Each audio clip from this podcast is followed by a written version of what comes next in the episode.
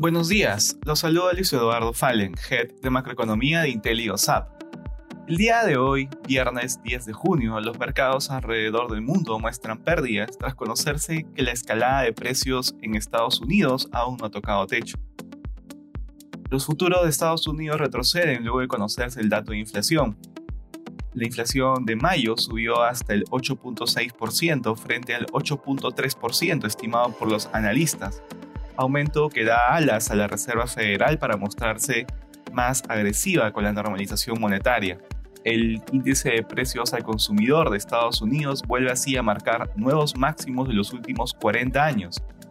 El indicador subyacente, aquel que excluye los precios de alimentos y energía, subió un 0.6% con respecto al mes anterior. En la eurozona, las bolsas europeas registran caídas tras conocerse el dato de inflación de Estados Unidos, y es que de esta manera este dato se une al mensaje más agresivo que dio el Banco Central Europeo, golpeando a los principales índices de la zona euro. La presidenta del Banco Central Europeo usó un tono más duro del esperado en su última reunión, lo que acrecentó las pérdidas de las bolsas europeas. La autoridad monetaria avanzó una subida de tasas de 25 puntos básicos en julio y abrió la puerta a una posible alza de 50 puntos básicos en septiembre si la inflación no baja.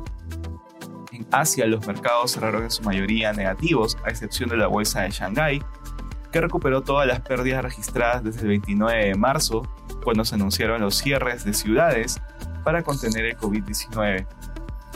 Respecto a commodities, el precio del oro retrocede durante la jornada.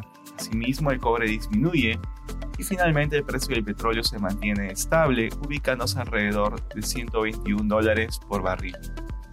Gracias por escucharnos. Si tuviera alguna consulta, no duden en contactarse con su asesor.